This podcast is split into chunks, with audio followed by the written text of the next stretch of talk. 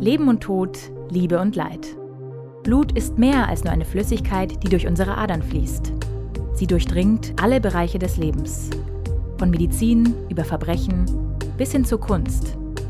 Eigentlich fließt Blut durch die ganze Gesellschaft. Wir haben viele Spuren verfolgt, mit interessanten Menschen geredet und verschiedene Orte besucht, um alle Facetten dieser roten Flüssigkeit zu erkunden. Das ist Blutrauschen, der blutige Podcast. Heute mit dem Thema Tatortreiniger. Hallo, willkommen bei Blutrauschen. Ich bin Franziska und mein heutiger Gast ist Christian Heistermann. Der 51-jährige Berliner hat viele Jahre als Tatortreiniger gearbeitet und sogar die NDR-Serie Der Tatortreiniger beraten. Mittlerweile gibt er sein Wissen rund um den Beruf in Seminaren weiter, bildet zukünftige TatortreinigerInnen aus. Heute soll es hier ja darum gehen, wie man Tatortreinigerin werden kann, vor allem wie die Ausbildung aussieht. Und ja, vielleicht erstmal zu Ihrer Person. Wie sah denn Ihr Einstieg in den Beruf aus? Ja, also mein Einstieg in das Berufsbild des Gebäudereinigers, wo muss man die Geschichte vielleicht beginnen, äh, um eben Tatortreiniger zu werden. Die begann mit einem Praktikum in der Gebäudereinigung. Äh, da war ich 14, 15 Jahre alt und habe das erste Praktika in der Gebäudereinigung gemacht. Ja, und dann habe ich die Lehre zum Gebäudereiniger aufgenommen. Um eben Tatortreiniger zu werden, muss man wissen, dass man erstmal die Ausbildung zum Gebäudereiniger durchlaufen muss, anschließend halt eine Fortbildung zum Desinfektor macht und zusätzlich dann noch eine Fortbildung zum Schädlingsbekämpfer. Und dann ist man sozusagen ein Tatortreiniger. Also brauche ich dann, um Tatortreinigerin zu werden, eine Ausbildung in der Gebäudereinigung? Ja, man muss wissen, dass ähm, Gebäudereiniger, also sprich so ein Tatortreiniger, ja ein Handwerksberuf ist. Ähm, Handwerksberuf mit einer dreijährigen Ausbildung. Mit Abitur kann man nochmal verkürzen oder aber halt, wenn sie dann entsprechend äh, vor der Ausbildung schon ein paar Maßnahmen daran teilgenommen haben, die eben in Richtung Fortbildung laufen. Ähm, ja, und dann werden sie sozusagen Gebäudereiniger. Also es gibt viele Gebäudereinigungsunternehmen, die auch Tatortreinigung anbieten. Und ähm, dann kriegen sie während der Ausbildung schon mal so einen kleinen Geruch von der Tatortreinigung mit. Werden vielleicht auch dann auch fortgebildet vom Betrieb halt in puncto Desinfektor, sprich halt auch Schädlingsbekämpfung und ähm, haben dann die Möglichkeit, sich dann eben sozusagen weiter zu qualifizieren nach der Ausbildung, sozusagen eine Aufstiegsqualifizierung nennt man das. Ähm, Desinfektor und Schädlingsbekämpfer. Also nochmal zwei äh, Module, die man auf jeden Fall mitnehmen sollte. Und natürlich halt auch ein bisschen Praxis halt in der Gebäudereinigung bzw. in der Tatortreinigung. Insofern, dass man das ein oder andere Seminar dann auch mal besucht. Was ich denn zum Beispiel gebe, halt jetzt hier in Sachsen bei der Gebäudereinigerinnung halt in Dresden. Und dort halte ich beispielsweise halt nochmal ein zweitägiges Seminar. Ein Teil ist dann Praxis, ein Teil ist Theorie. Auch mit einem kleinen Testtatort, den wir dann herstellen. Ja, und so eine Maßnahmen kann man dann natürlich auch besuchen. Und wie sieht dann ein Seminartag aus von einem Seminar, das Sie jetzt persönlich geben? Wie muss ich mir das vorstellen? Ja, also ich bin ja nun auch jemand, der versucht halt ein bisschen zu entertainen halt, nicht wahr? Ich bringe den Leuten meist immer halt das Infektion, Infektionsschutzgesetz dann halt sehr nah. Ähm, ich habe so eine Art Arbeitsanleitung, wie man einen Tatort eben reinigt, in welcher Abfolge sozusagen ein Arbeitsprozess zur Tatortreinigung entwickelt. Das ist auch so mein Patent, was ich habe. Und ähm, ja, und ähm, das bringe ich den Leuten dann nahe. Das fängt dann an, halt, wie ich den Tatort begehe, wie ich den Schutzanzug anziehe, ähm, was für Maßnahmen ich ergreifen muss, um die Umgebung zu schützen. Ähm, das erstmal am Theoretischen. Wie ich reinige, auch erstmal am Theoretischen. Also erstmal am ersten Tag nur reine Theorie eingeflochten mit ein paar schönen Videos und ein paar Gimmicks halt, die dann eben auch noch kommen, damit es nicht allzu trocken wird. Ja, und am zweiten Tag gehen wir dann los halt und äh, legen einen Testtatort an. Ein Testtatort insofern, dass wir dann, ist auch nicht für jedermann so geeignet und manche finden es auch abscheulich, was ich jetzt sage, aber wir bringen dann beispielsweise Schweineblut aus ähm, meist immer in so einer Sanitärzelle, also sprich halt einer Dusche, wo man auch gut die Flächen wieder abwaschen kann.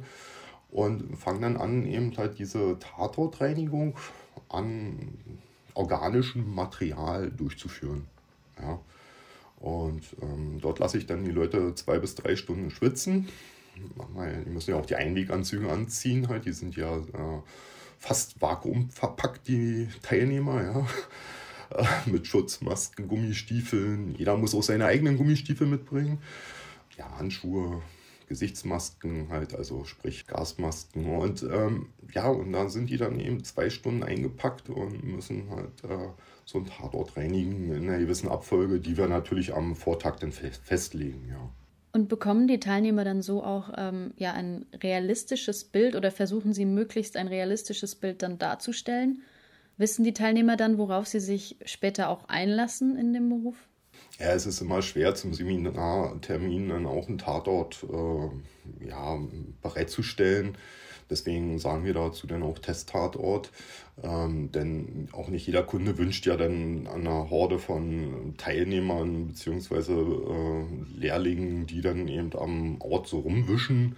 Äh, ich als Kunde würde mir das verbitten. Deswegen können wir da in der Realität nur wirklich am Testtatort arbeiten und wir versuchen das natürlich so realitätsgetreu wie möglich äh, darzustellen. Bloß die Gerüche, die kriegen wir halt eben nicht hin. Also die Gerüche sind schon extrem am Tatort und die können wir leider nicht bieten. Worauf wird dann im Seminar noch eingegangen? Also Sie haben jetzt die Praxis erwähnt. Gehört dann da auch ähm, ein Teil was Chemisches dazu oder auch ähm, der Umgang mit Angehörigen oder wird das dann bei Ihnen im, im Seminar nicht behandelt? Ja, sehr wohl halt. Also das ist ein ganz schwerer Punkt halt. Also das ist also ein Schwerpunkt halt bei uns in der äh, zwei, zweitägigen Seminar halt. Das war also auch nochmal in den Umgang mit den Angehörigen, dann eben auch Schulen, also welche Bewältigungsphasen halt ein Mensch in seiner Trauer hat beispielsweise, wie man auf Menschen eingeht, was für Situationen auf einen einkehren können. Beispielsweise halt, dass jemand damit dann überhaupt nicht klarkommt und in tiefer Trauer ist und ähm, dem natürlich dann auch unter die Arme gegriffen wird, an welche Hilfestellen man sich dann wenden kann, wie man denjenigen dann auch begleitet.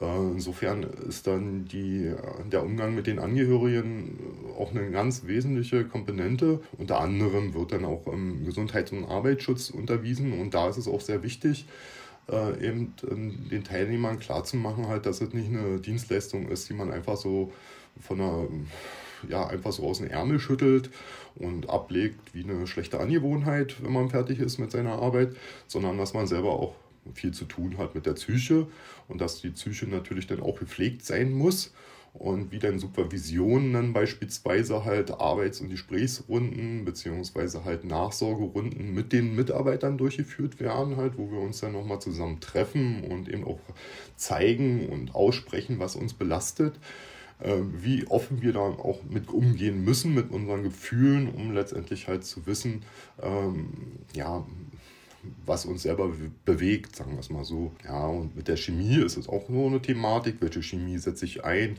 Wann setze ich welche Chemie ein?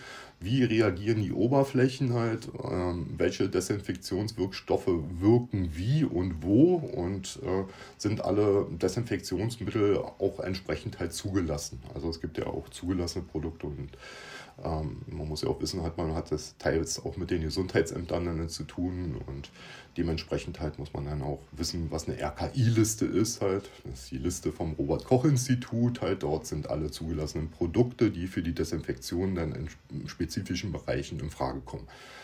Ja, und das ist natürlich eine Menge Holz und Tobak und deswegen auch die Vorbildung, halt, die man dann besitzen muss, um eben auch am Seminar teilzunehmen. Denn ich fange nicht nochmal an bei Adam und Eva, äh, wir am ersten Tag der Ausbildung und ich setze auf die vorhandenen Kenntnisse und Fertigkeiten der Teilnehmer dann auf. Die sie natürlich über drei Jahre oder wie auch immer eine Ausbildung erlangt haben. Ähm, womöglich dann auch Quereinsteiger, die über Jahrzehnte schon in der Branche arbeiten. Wenn wir jetzt über die BewerberInnen oder die Auszubildenden sprechen, was muss man denn charakterlich oder menschlich gesehen für den Beruf mitbringen, Ihrer Meinung nach? Ja, ganz wichtig ist halt, dass man also wohl situiert ist insofern halt, dass man ein festes soziales Umfeld hat. Also dass also man gut mit beiden Beinen im Leben steht. Ja, das ist nicht irgendwie abwertend gemeint oder so. Es gibt sicherlich halt, aber die Dienstleistung macht einen schon, bewegt einen schon ziemlich halt. Also ähm, man muss ähm, schon charakterfest sein, sollte möglichst keine Drogenprobleme haben halt. Man muss also auch wirklich klaren Verstandes sein halt in, in, der Situation, wenn man sich damit auseinandersetzt, weil es kann einen auch ganz schön runterreißen halt, nicht wahr? Also die Dienstleistung hat schon in sich, man wird mit vielen äh, Bildern konfrontiert, die eben einem im Kopf immer wieder rumspuken. Und insofern muss man natürlich dann auch gesellschaftlich bzw. familiär dann halt auch schon gut gefestigt sein. Ja, ganz wesentlich halt. Also charakterliche Eigenschaften natürlich. Also man kann ja nicht in die Köpfe gucken, aber ähm, man sollte möglichst halt ähm, ja, mitfühlend sein. Also man sollte auch mit den Menschen umgehen können. Äh, man sollte auch Kontakt zu Menschen pflegen können. Ähm, man hat viel mit Menschen zu tun. Insofern halt ist eine äh, Voraussetzung dafür, dass man halt eben auch ein offener Mensch ist, äh, ganz wesentlich. Gibt es denn viele Interessierte, die an den Seminaren teilnehmen wollen? Gibt es viele, die sich für den Beruf interessieren und gerne äh, dort tätig sein wollen? Ja, es gibt viele Interessierte. Also wir haben in diesem Jahr schon wieder zehn Teilnehmer halt äh, für das Seminar in Dresden. Wir haben auch permanent im laufenden Jahr immer wieder Anfragen in Bezug auf Ausbildung, Fortbildung äh, in der Tatortreinigung. Ähm, das Interesse ist sehr hoch und ähm, die Zahl der Plätze ist auch beschränkt, jedenfalls bei uns in der Firma. Und ähm, da müssen sich dann schon die Bewerber beweisen und müssen auch einiges mitbringen. Und ähm, was ist für Sie als Dozent in so einem Seminar der wichtigste Aspekt oder einer der wichtigsten Aspekte, den Sie den ähm, Auszubildenden ähm, weitergeben wollen? Ja, man muss ja wissen, halt, dass ich in meinen Seminaren dann sozusagen, äh, ja, jetzt wie beispielsweise in Dresden halt schon äh, gestandene äh, Gebäudereiniger unterrichte. insofern ist es mir da wichtig, halt, dass wir auf einen Nenner kommen und eine Sprache sprechen, halt, um eben auch Probleme, die wir im Alltäglichen bei der Arbeit haben, in der Tatortreinigung dann auch besprechen können und an Fallbeispielen dann immer wieder kehren. Also sozusagen in Dialog treten halt mit den Teilnehmern ist für mich ganz entscheidend halt, dass wir eine gute Interaktion haben, keine Langeweile aufkommt halt und vielleicht den ein oder anderen Lacher.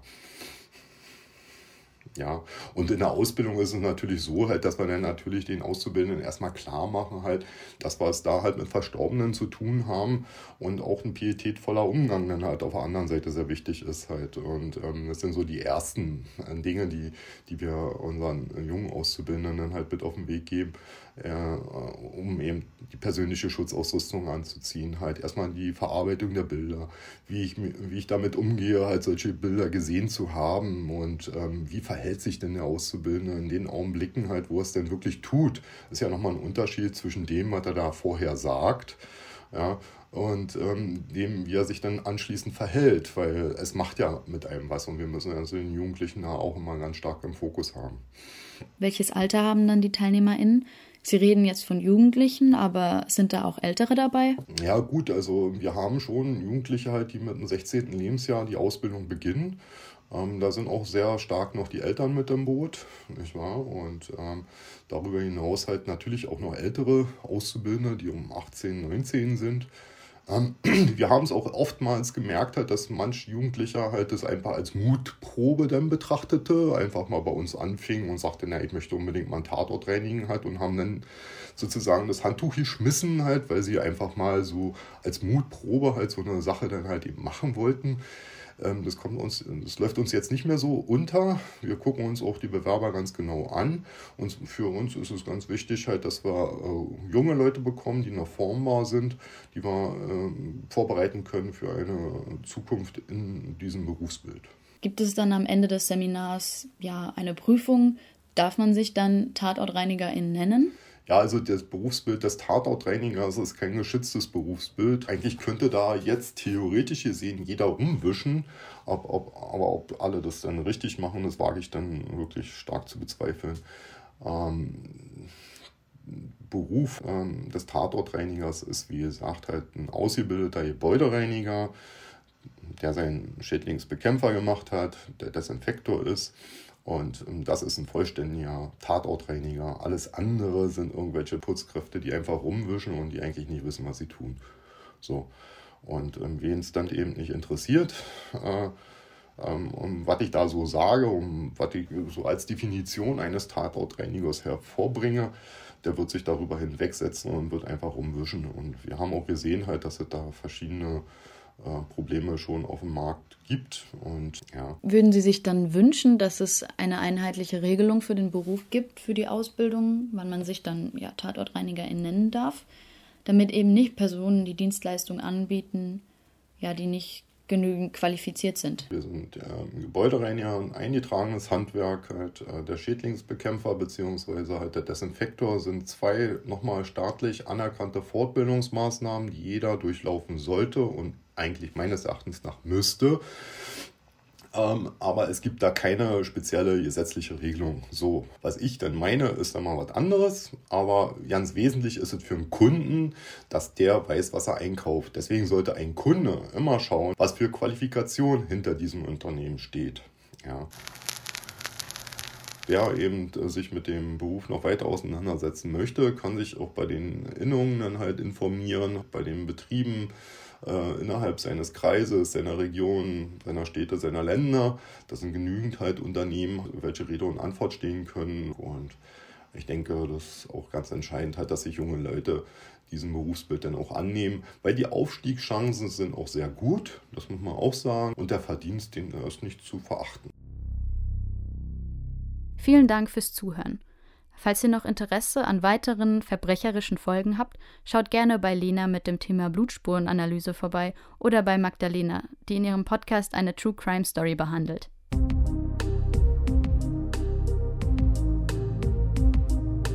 Das war Blutrauschen, der Podcast der Journalismus Masterclass 2020.